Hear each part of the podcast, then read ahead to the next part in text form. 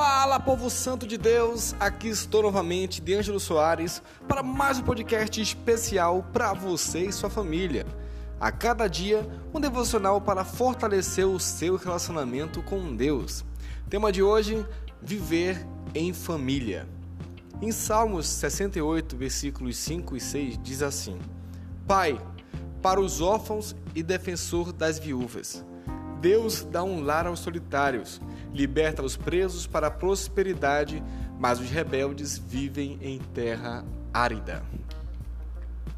Você já esteve algum tempo longe de sua família? Se sim, então sabe bem qual é a sensação de estar afastado daqueles que amamos.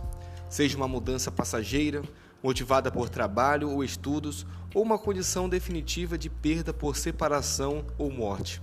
Ficar longe de casa é muito difícil. Sentimos que estamos sozinhos e desamparados perante a vida. Caso seja essa a sua condição hoje, não fique triste.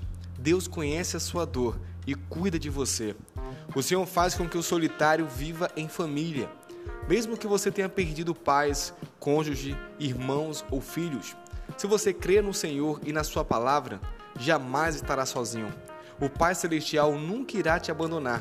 Além da sua presença preciosa, ele acrescenta pessoas especiais à sua volta para te abençoar. E além disso, também existe a família de Deus para você, a Igreja de Jesus Cristo, composta por todos aqueles que fazem a vontade de Deus, lá escrito em Marcos, capítulo 3, versículos 34 e 35. Poderá ser a sua nova família. Então, vive em família hoje. Ore a Deus, apresente a Ele o seu estado de solidão, causado pela distância ou perda de pessoas da sua família. Busque consolo e conforto na palavra de Deus. Não é bom estar só. Busque a companhia de pessoas que compartilham a mesma fé e que se importam com você. Isso é uma via de mão dupla. Seja companhia para aqueles que também se sentem sós. Olhe à sua volta. Você não está sozinho. Há pessoas ao seu lado. Deus acrescenta pessoas que se tornam verdadeiros amigos.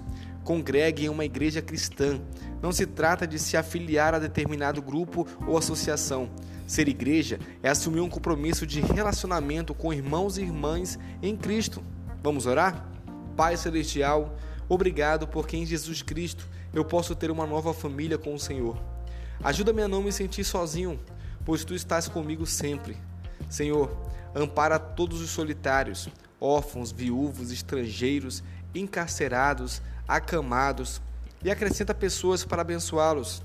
Dirige-me para ser parte da tua grande família espalhada por todo o mundo, que tem o mesmo Pai, os mesmos valores, a mesma fé, esperança e amor. Ensina-me a ser igreja, compartilhando a vida com os outros, dando e recebendo o teu amor, compaixão e amizade. Fica conosco e une a todos os teus filhos. Em nome de Jesus. Amém. Deus te abençoe e até a próxima.